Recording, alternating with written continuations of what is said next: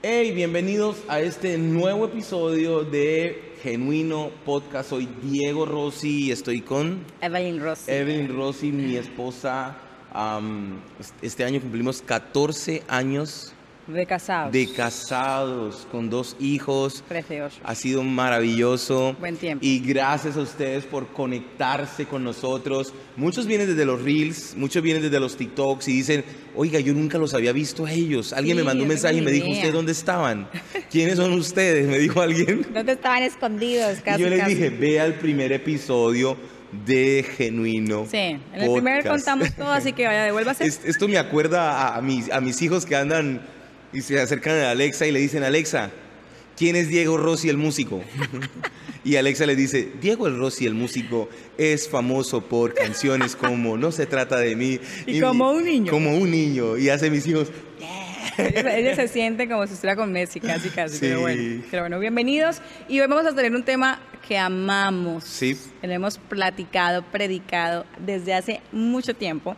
Y que el Señor nos puso mucho en el corazón hablar sobre esto, porque, bueno, también recibimos un mensajito, uno que otro, sobre los sueños. Sueños. ¿Dios cumple sueños? Dios cumple sueños. ¿Será que Dios cumple sueños? Será la pregunta que podemos hacernos. ¿O será que nosotros nos esforzamos y es por nuestra propia fuerza y capacidad que los sueños los cumplimos? Pero, a ver, ¿qué crees tú? Yo creo que Dios cumple sueños. Ok. Imagínense a David, ese muchachito, allá, solo, eh, hijo, alejado, eh, tristemente, él no, eh, cierta manera olvidado. ¿no? olvidado, era el término que quería hablar, eh, olvidado.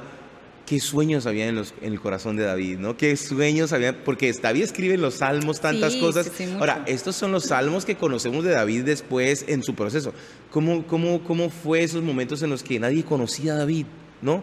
¿Cómo habrá sido? Y luego convertirse en el, en el rey. O José, Sí, él es el, el- el soñador por... el soñador de la Biblia, ¿no? el soñador bíblico. Ahora, en nuestro tiempo, Dios cumple sueños, claro que cumple sueños, claro que cumple sueños. Dios sueña con nosotros, pero la Biblia dice que sus, sus planes son mejores que los nuestros. Y esa es la parte donde más nos cuesta, ¿verdad? Yo siempre he pensado, porque la gente dice, es que decir que los planes de Dios son mejores es como que desaprueba los míos.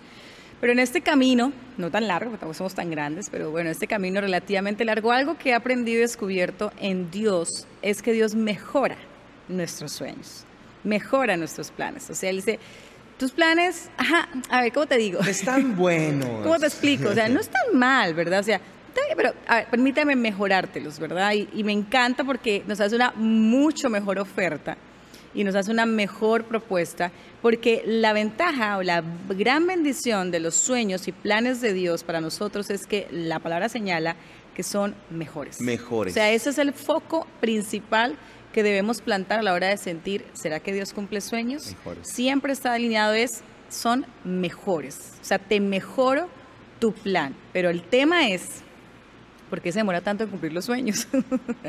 ¿Por qué siento que se demora tanto en cumplir el La, Señor la mis gente sueños? siempre nos ha preguntado, y es una de las cosas que la gente siempre nos pregunta, Diego, Evelyn, ¿por qué los sueños de Dios no se cumplen en mi vida? ¿Por qué esos sueños que Dios ha puesto en mí, por qué esas cosas que Dios me ha dicho que voy a hacer no se cumplen en mi vida?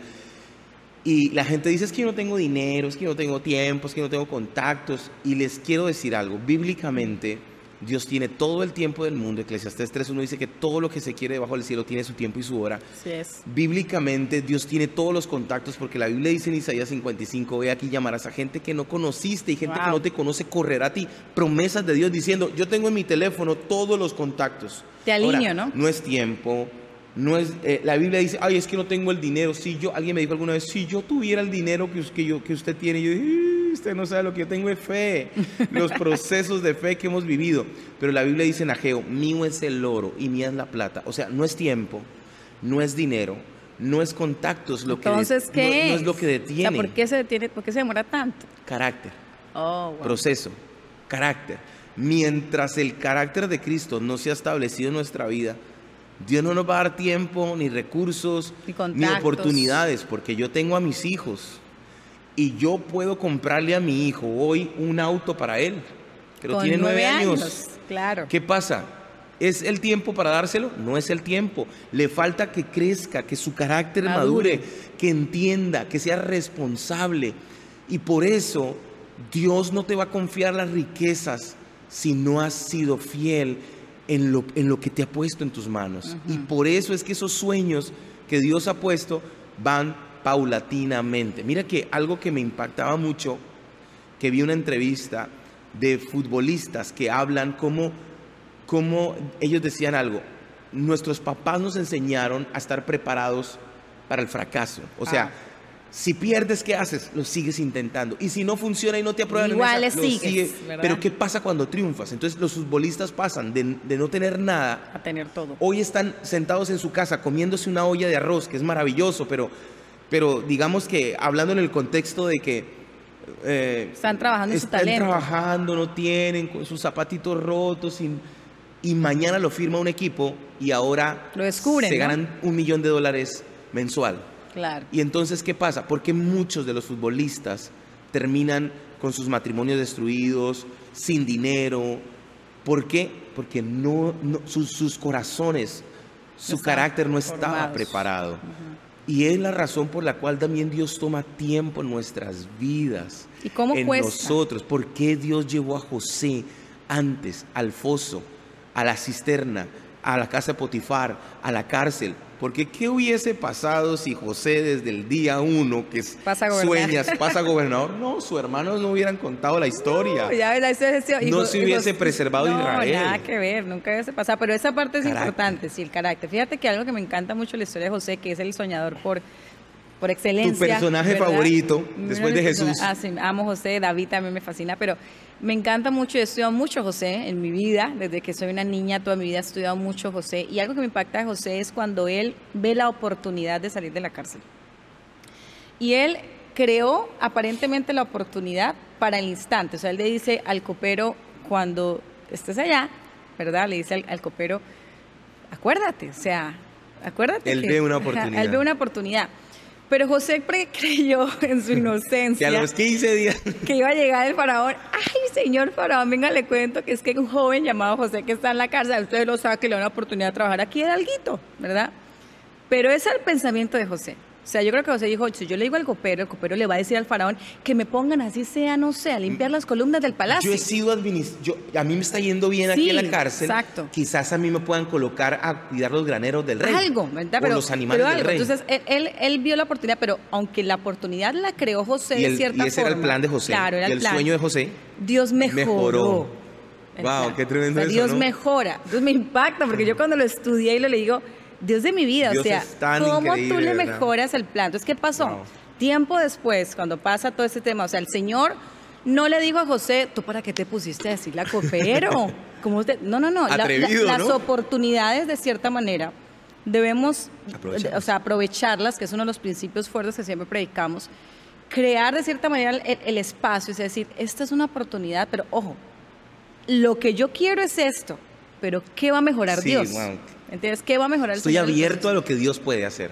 ¿Qué pasa? Que, que llega el copero, se encuentra con todo, dice la isla que se acuerda, ¿verdad? Que yo dos años, dice la isla que habían pasado. Sí, había pasado como unos dos años, y pasa todo este tema, y se acordó, y dice, pues llámenlo. Y me encanta porque la Biblia enseña cómo José es lavado, limpiado, afeitado, puesto, perfumado, y lo presentan. Y en ese punto, ahí sí José aprovechó la oportunidad única que tenía, ¿verdad? Esa oportunidad de decir, este es mi momento, aquí tengo que hacer lo que sé hacer. ¿Qué es lo que yo sé hacer? Revelar sueños. Claro. Ahora lo voy a hacer y lo voy a hacer con la unción del Señor. Entonces aquí el tema está en que Dios no me cumple mis sueños. Bueno, pero ¿qué estás haciendo por ellos? Es decir, ¿cómo estás dándote cuenta de tus habilidades, talentos? ¿Qué es lo que tú estás poniendo en marcha?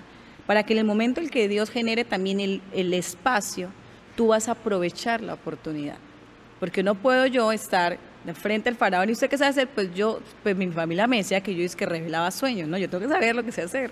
a mí me dicen que, que revelo los sueños, yo no estoy seguro, pero... Pero yo no sé, no, él estaba seguro de lo que Dios había puesto en él. Y esa parte es importante a la hora de los sueños, porque yo tengo un sueño, Dios no me, me lo mejora, pero yo tengo que trabajar y estar seguro y afirmar y madurar ese sueño que Dios ha puesto en mi vida. ¿Qué puede ser el don, el talento, el llamado, la empresa? Por ejemplo, ah, mi, mi sueño es vender zapatos y ser un gran empresario. ¿Cómo tienes activado tu don administrativo? ¿Cómo estás activando tu don administrativo para saber llevar esta administración clara para que cuando llegue la oportunidad tú digas, yo sé cómo administrar siete empresas, yo sé que se me dan el contrato de esta mega empresa, yo sé cómo hacerlo, porque a mí Dios ya me entrenó, esta es mi oportunidad, mira, esta es la propuesta. O sea, eso está abarcado el yo mejoro tu sueño, no es como, como que una, a veces creemos que es como que el Señor llega así como, como la empresa esta, ¿no? Que siempre muestra las hadas madrinas y tu sueño se ha cumplido. No, no, no, muchas veces no son así las cosas. Yo tengo que, de cierta manera, tener claro cuál es mi sueño, qué es lo que yo quiero, cómo Dios me lo mejora y cómo activo esto que Dios ha puesto en mi vida. Uno de los principios que hemos aprendido a lo largo de nuestros años, y como le decimos a varias personas, pues esta es nuestra experiencia y, y lo que Dios nos ha hablado a nosotros a través de la Biblia en, en todos los años que llevamos sirviendo a Dios, es... Eh, los sueños no se cuentan. Es uno de los principios que le enseñamos a las personas. Génesis 37 dice la Biblia que José soñó un sueño. se le echara sal. Y se loco. hermana, hermana. No apliquen esto, por favor. Eso no es bíblico, diría alguien. Esto no es bíblico, es puro entretenimiento. Puro entretenimiento. Pero de verdad, es una cosa espiritual. José soñó un sueño, se lo contó a sus hermanos y literal es como si le hubieran echado sal. Pero ¿cuál es el trasfondo de esto? El problema es que cuando contamos nuestros sueños y revelamos lo que hay en nuestro corazón, vamos siempre a encontrar oposición de las personas. Yo no me imagino eh, a, María cuando recibe el ángel que le dice, María, vas a tener en tu vientre a Jesús, el Salvador. Si María fuera colombiana o mexicana o latinoamericana, hubiera salido corriendo y decirle, vecina, se me apareció un ángel no, la Biblia dice guardó. que guardaba todas sus cosas en su corazón. ¿Qué pasa si María cuenta eso antes? La pedrean, la matan. Sí, la hubiese matado. La matan y abortan el sueño. Ahora, ¿por qué hablamos de no contar los sueños? Porque eso que Dios puso en tu corazón, guárdalo, trabaja en él. Este es el problema de las personas cuando es que voy a comprar un auto y se la pasan diciendo a todo el mundo que van a comprar un auto y no les salió el auto. ¿Y qué pasó con el auto? No me salió. La gente se ríe y la próxima vez que tú hablas o presentas un proyecto, la gente va a decir, ese siempre cuenta ideas y cuenta sueños. Ese es un habla sueños. sobre todo se te, bloquean, ¿no? Bloquean, por ejemplo, José, él contó en su inocencia, ¿verdad? Y en ¿Qué hicieron sus hermanos? Pues su hermano en su corazón lo odiaron, dice la Biblia que lo rechazaron y planearon lo que pasó, ¿verdad? El vender. O sea, siempre vamos a encontrar vendedores de sueños que van a querer diría, vender Bueno, pero eso lo llevó, sí, pero hay, hay, para llegar al lugar donde Dios quiere, o sea, Dios te lleva al lugar. Ahora, Dios tenía la tierra prometida y habían dos planes de Dios. Llevarte a la tierra prometida en 40 días o llevarte en 40 años. En menos, creo que era 12, ¿no? Eran mucho menos días. Bueno, según recuerdo, bueno, entonces tocaría... Usted coméntenos ahí. Usted coméntenos ahí que usted es el teólogo. Bueno, usted es el teólogo, usted googleelo. Pero que yo recuerdo eran 40 días llegando a la tierra prometida o 40 años. Pero cuando uno escoge contar los sueños, uno puede encontrar oposición, uno encuentra oposición. Y eso pasa. Entonces, bueno, había un método para hacerlo, pero terminaste haciéndolo de tu forma. ¿Por qué? Empezaste a contarle a las personas equivocadas lo que Dios había puesto en tu vida. Guárdalo, trabaja. Ahora, la pregunta es, ¿no le puedo contar a nadie lo que es mis sueños? obvio que no. Por eso siempre hemos hablado en genuino la importancia de tener mentores. Un buen mentor como tu líder, de un pastor, un rendidor de cuentas, no sé, una persona que, que, que sea de, de cierta manera de bendición para ti, de influencia y aquí tú puedas escuchar porque su vida tiene esos frutos, puedes contarle tus sueños. Yo creo que no, tampoco es que no le digas en el punto cuando hablamos de no lo cuentes, no es como que lo divulgues en redes sociales y hagas todo un... sí, a lo que nos referimos es que no digas, el próximo año voy a estar cantando en el Estadio Nacional y voy a estar Cállate la boca, no digas, nada. Coméntalo con tu círculo muy cercano, con, tu red de apoyo, con, la gente que ora, que va a decir, sabes que vamos a orar por ti, vamos a hacerlo, cómo te podemos ayudar. Claro que sí, yo sabía que iba a salir. O sea, que confían y están a tu lado. Por eso me encanta una parte, inclusive Jesús le pasó cuando, cuando Jesús, me encanta cuando Jesús cuenta pues todo lo que iba a hacer, ¿verdad? Que iba a entregar su vida por nosotros y lo cuenta a sus discípulos, que era el círculo, ¿verdad? Y todo el rollo Y Pedro salta, jamás te pase esto, amado Jesús. y Jesús lo reprende. Pedro era persona altamente sensible. Sensible, no, Pedro era, no, que jamás te suceda esto, ¿verdad? Y, Jesús le dice, apártate de mí, Satanás, o sea, quítate, ¿qué te pasa? ¿No? O sea, aléjate, o sea, Por esa razón, ahora, ¿por qué Jesús, si Jesús viene a la tierra, empieza su ministerio a los 30 años, Jesús dice, bueno, señores, voy a morir por todos? Lo matan antes de tiempo. Lo matan antes. Lo matan antes de, tiempo. No a los 30 y no a los 33. Y no hubiese. No, pues Jesús, como vino a la tierra y murió apedreado. ¿Vale el sacrificio? No, no, no valió porque. No, la, la, muerte de cruz. Exactamente. Entonces, cuando hablamos de no contar los sueños, se refiere a guárdalo. Guárdalo en tu corazón. Y también hay una temporada. Trabaja. Hay una temporada para revelar esos sueños en el, en, en, en el en el momento del Señor, ¿verdad? Hay una temporada donde los sueños van a salir y el Señor los va a respaldar de cierta manera siempre que estén dentro de su voluntad y que obviamente los va a mejorar. Pero hay otro principio que creo que... Pero ¿qué pasa si tú como empresario, porque también yo sé que nos ve gente que hace empresa, le estás contando a todo el mundo dónde vas a colocar tu próximo punto de venta? Te lo van a ganar. No cuentes tus sueños. sí, hay, muchos vendedores de sueños. Sí, nunca he visto a Pepsi llamando Coca-Cola para decirle la próxima promoción que van a sacar. No, son estrategias. Guarda el sueño. Mira que muchos planes que Dios hace en la vida y en la vida Mira, Dios le dice a Abraham, sal de tu tierra y de tu parentela a la tierra que yo te mostraré. Ni siquiera la mostró. No se lo mostró, no se lo dijo.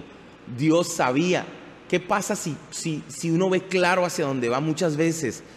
Hay momentos en los cuales los sueños tienen que estar guardados en el corazón y orar por ellos y trabajarlos en secreto y encontrar esas personas claves me ha pasado, yo me he equivocado muchas veces. Y sueños pequeños y grandes, ¿no? Es importante, por ejemplo, yo tengo personas que me han escrito, eh, hace poco me escribió una, ay pastora, mi sueño es que mis hijos y yo conozcamos el mar, ¿no? Y me causó mucha ternura. Ternura.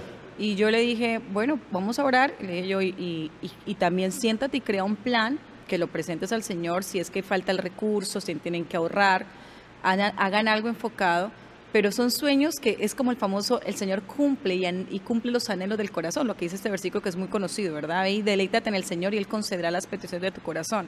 Y esos pequeños sueños que a veces parecemos como, ah, es una tontería, ay, Dios que me va a cumplir ir al mar a verlos, eso es una bobada, nunca va a pasar. Esa gente que ora por esas bobadas de ir al mar, dicen la gente. Es una bobada. Esa gente, en vez de orar por los niños que están en África muriéndose de hambre, claro que es importante. Los, esos son pequeños son anhelos, son importantes, pero hay que también plantarnos en el hecho de qué estamos haciendo, cómo lo estamos ofreciendo al Señor y decirle, Señor, este es mi sueño, ¿cómo lo puedes mejorar? ¿verdad? El segundo principio que siempre hemos hablado es que los sueños requieren tiempo. Oh, Eclesiastes 3.1 dice que todos los, todas las cosas debajo del cielo tienen su tiempo y su hora. Y este es el problema donde más nos cuesta. Y es que las personas esperamos que en 15 días todo se dé. Hacemos un plan y queremos que todo se dé y solo un tonto espera que yendo un día al gimnasio esté en forma. Solo una persona inconsciente yendo a la iglesia seis meses, un año cree que su vida va a cambiar. Esto es un proceso. Esto demanda tiempo. Cuesta mucho. Tiempo. Me acuerdo cuando empecé a hacer música, no fue fácil al principio. Guardé lo que Dios nos había dicho, nuestro sueño. empezamos a vivir el proceso del tiempo. Y fue un proceso, Eve. Ay, sí, recuerdo. ¿Cómo olvidarlo? y bendito, yo miro para atrás y siento que fue otra vida. Tiempo, fueron años y años y años llorando y años, mira, Eve, tú y yo nos sentábamos, nos negaron la visa venezolana cinco veces que nos habían invitado nos pedían a un evento. Visa para Venezuela nos pedían visa para como colombianos cinco veces. Nos negaron la visa para Costa Rica. Nos negaron la, me negaron la visa Pedían visa para venir a México nos la negaron dos veces. Me negaron la visa, nos negaron la visa mexicana. La costarricense. La costarricense, yo decía, señor. En ese tiempo pedían visa. Señor, pero, pero ¿te acuerdas cuántas veces tú y yo en la madrugada permanecimos, permanecimos. nos levantábamos y orábamos y tomábamos nuestros pasaportes y decíamos, Señor, cuando vayamos, las visas están aprobadas. Señor, donde vayamos Me acuerdo que hacíamos una oración que, Señor, vemos los el pasaporte lleno, de, sellos. Qué locura, ¿no? Lleno de sellos, Señor. Ahora, ¿pasó a, los 15 días? No, seguíamos orando. ¿Pasó a los 6 meses? Tampoco. Años pasaron. Pasaron años. Pasaron años. Y no estábamos preparados en ese momento. ¿Por qué? Porque no estábamos no teníamos carácter, no teníamos carácter. El Señor tenía que trabajar mucho en nuestro corazón, en nuestro carácter. ¿Qué pasa si José, saliendo de la cisterna, se va a gobernar Egipto? Se va a gobernar. Acaba con sus hermanos. No, pues sí. sí, sí, casi cuando llegaron estaba que no quería revelarse, imagínate. Entonces, los sueños requieren tiempo. Algo importante en esto, eh, Diego, Juan, Juan Diego, Diego, Juan, pastor, algo importante es, es, siempre observar y algo que quiero que tú puedas checar en tu corazón y en tu mente y llevarlo más profundo es siempre observar cuál es la motivación de tu sueño. Mm. Porque la motivación nos trae un impulso saludable o un impulso totalmente insano, o sea, que viene a afectar inclusive nuestra fe.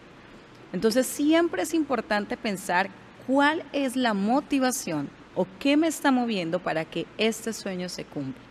Y hay muchas. Y todas se pueden poner sobre la mesa a la hora de conversar con el Señor sobre los sueños. Entonces mi primera motivación, Señor, es que quiero ganar dinero. La segunda motivación es que quiero ser famoso. La tercera motivación puede ser que quiero ayudar a la gente, pero la motivación por encima de todas esas, porque no está mal pensar en querer ganar recursos financieros, obviamente, no está mal pensar en que, bueno, un reconocimiento que vale más el buen nombre que la riqueza, dice la Biblia. Entonces, ¿cuál es más importante? Si lo que tú haces en tu sueño no da gloria al Señor, no tiene ningún propósito. O sea, es vacío. Dice la Biblia que todo lo que nosotros hagamos, alto, bajo, medio, en cualquier circunstancia, debemos hacerlo como para el Señor. O sea, saber que el jefe, el trabajo en la empresa, iglesia, ministerio, todo tiene un foco, es Él cómo lo glorifico en mi vida, cómo doy testimonio en mi vida. Y si esto no sucede, si lo hago para, con mis propias batallas, hábitos pecaminosos, luchas, complacencia propia, pues obviamente esos sueños, aunque muchos se pueden llegar a cumplir, a la final no hay, no hay digamos no hay, no hay mayor fracaso que tener éxito en algo que a la final no glorifica al Señor. Es cierto. Entonces, eso es algo importante que debemos también tener claro, la motivación por la cual quieres y anhelas que ese sueño de Dios. Hay un tiempo para cada cosa, hay un tiempo para cada cosa y es muy importante que podamos entender esto. Eh, hay que aprender a ser paciente en los procesos de Dios. Porque recuerdo que hace unos años un chico se me acercó y me dijo, en uno de los, en uno de los viajes que hicimos, se me acercó y me dijo, pastor, me dijo, yo veo el estadio lleno de mi ciudad, predicando a miles de personas, y lo veo, y, yo dije, no, wow, pues vamos a orar. Y, me dijo, y lo único que me preocupa es que, que yo no veo que nada se cumple. O sea, yo lo veo en la visión, pero, pero ha pasado el tiempo, y yo le recordaba, las cosas en Dios demandan tiempo. Si Dios lo dijo, lo va a hacer, pero demanda tiempo. Eso no es de la noche a la mañana. Eso no es una... Sí hay historias como los futbolistas. Esa es una de las razones Sí, pero, por las pero esa parte la gente también tiene mucha confusión porque ven a estos grandes eh, chicos que han logrado este éxito a nivel, en esta área fútbol, deportistas, los futbolistas, y es que yo quiero, pero ¿cuánto les costó? Sí, ¿cuánto les costó? Sostener eso. No, y escúchame, ¿cuántos están en la élite mundial de fútbol? Por ejemplo, en la Fórmula 1, que son 20 corredores, solo son 20 corredores del top de todos los, pero cuántos miles y miles de corredores hay haciendo carreras de kart, de NASCAR, de tantas cosas, queriendo subir un poco para poder lograr.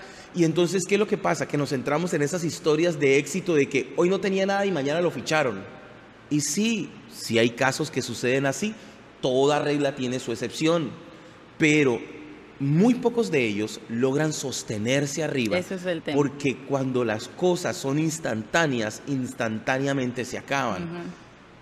Hay que ser sabios en nuestro caminar y entender que las cosas requieren tiempo. Si estás soñando hoy para lograr tu sueño en tu ingeniería, en tu trabajo, en la iglesia, en el pastorado, si estás haciendo iglesia, tienes que entender algo.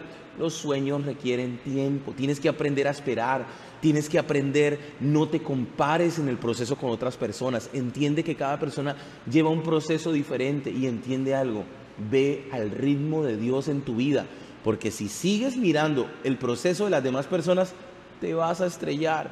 No, no, no pienses que Dios te da una palabra hoy y mañana ya está hecho. No, los sueños en Dios requieren tiempo. Eclesiastés 3.1, todo lo que se quiere debajo del cielo y requiere un tiene su tiempo y tiene su hora. Sí, es como cuando vemos una fruta que la, ¿cómo se dice? Le ponen fertilizantes, ¿no? Para acelerar su crecimiento y tú la ves grande y tú la ves deliciosa y cuando le pegas el mordisco dices, ¿qué es esto? Le falta sabor. Pero cuando vas a esos lugares donde es el campo, ¿verdad? Bien agrícola, donde tú ves esas mandarinas, por ejemplo, que mi abuelo tenía ya cero, ¿verdad? Fertilizadas, todo al natural y cuando las veías el sabor, lo jugoso, dice, wow, y esos árboles hasta el día de hoy se mantienen. Y eso es lo más importante, no solamente es cumplir el sueño, cómo sostengo ese sueño en mi vida, cómo lo mantengo allí, que fue lo que el reto de José, ¿verdad? José es cómo mantengo este propósito y cómo me mantengo durante el reto de estos años en las flacas y en las, en las, en las vacas flacas y las vacas gordas o en los años malos y buenos, ¿cómo yo mantengo esto? El reto no era el cumplir el sueño que soy gobernador, ahora venía el trabajo más fuerte. ¿Cómo lo vas a hacer? El requerir tiempo también en ese proceso te hace madurar. Claro. Forma tu carácter. Yo recuerdo que cuando yo salí de la ciudad donde yo nací, Barranca Bermeja, salí, yo tenía muchos amigos, gente que me quería, otros que no me querían mucho, porque éramos chicos, teníamos 15, 16 años, es parte de la... Pero yo decía, cuando yo vuelva aquí, yo decía, yo voy a volver aquí voy a volver y voy a ser famoso, decía. Yo decía por dentro, voy a cantar, voy a tener dinero y todos mis amigos se van a dar cuenta que realmente Dios sí me usó, sí me llamó. Entonces yo me veía, yo tenía 15, 16 años cuando me fui de, la ciudad donde nací, a Bucaramanga, y yo me veía volviendo en un, en un auto descapotado y que la gente decía, wow, cómo Dios lo ha bendecido. Pasaron los años, los años, los años en mi vida y con el paso del tiempo me di cuenta que esa motivación no era correcta, que, que otros vieran lo que yo estaba haciendo no era correcto, que yo, si Dios me estaba bendiciendo era para bendecir a otros, que si Dios me había dado un don de cantar y de pronto de ir y predicar en diferentes lugares, no era para que la gente diga, wow, sino para que yo pudiera inspirar a otros. Y años después, cuando vuelvo a mi ciudad, en todo este proceso, ya eso no me importaba, ya eso no me interesaba. Pero ¿qué hubiese pasado si hubiese vuelto a los 15, 20 días? No, me hubiese estrellado. Y esa es la razón por la cual los sueños demandan tiempo. Así que eh, no te afanes, eh, ve al paso de Dios, ve corriendo la maratón. Nadie, la Biblia dice, corramos con paciencia, dice Hebreos. ¿Quién corre con paciencia? Aquí está la clave, el que sabe correr.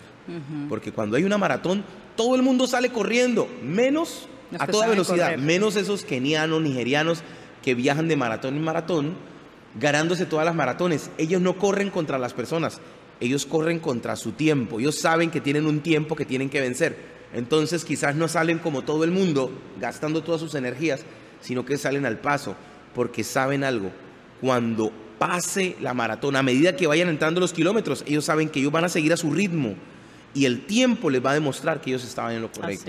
Hoy te desafío a algo a que camines al paso de Dios, a que camines al tiempo de Dios. Estos principios se ven. Y cuando recibas la bendición extraordinaria del Señor, por favor no uses la palabra afortunadamente, pastor. Ay, sí. Recuerda a quien darle toda gloria, toda honra. El Señor merece toda gloria por todo lo que hace. Él es el que hace que el sol salga sobre buenos y malos, dice la Biblia, y es el que nos acompaña en los momentos, en los procesos, en el momento de, la casa de Potifar, en la cárcel, pero en esos días Él sigue estando presente. Y siempre, Señor, gracias a ti, te doy la gloria a ti, todo es por y para Él. Y me encanta eso para concluir el Salmo 37, que dice la Biblia... Em, dice, confía en el Señor y haz el bien, y entonces vivirás seguro en la tierra y prosperarás.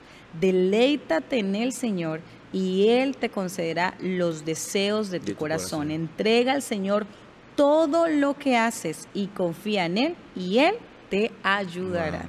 Así que recordemos que nuestra ayuda viene de Dios de muchas maneras, porque Él usa como quiera usar, pero lo más importante es que todo lo que hagamos, todo lo que soñemos, recordemos que Él lo mejora y que todo es para glorificar su Ahora, este episodio es un episodio largo, por eso en el siguiente episodio vamos a seguir hablando acerca de principios para que los sueños de Dios se cumplan en nuestra vida. Creo que hoy aprendimos, el primer principio dijimos, los sueños no se cuentan, aprendimos también, tiempo. requieren tiempo y por favor, conéctese al siguiente episodio porque los próximos tres principios que le vamos a dar van a estar buenísimos. Compártalo con sus amigos, compártalo en sus redes sociales. Por favor, mándenos un correo al correo que aparece aquí. Cuéntenos cómo Dios ha hablado a su vida mándenos un mensaje, ore con nosotros. y si quieres también ser parte de, de, todo lo que estamos haciendo, entra a la información que está aquí, Revival, este, nuestras redes sociales y sé que va a ser una bendición para tu vida. Somos Diego y Evelyn Rossi, esto es Genuino Podcast, les bendecimos. Si no tienes un lugar donde ir y estás en Veracruz, 5 y 30, domingo, todos los domingos, conéctate con nosotros en Revival, que también es tu casa.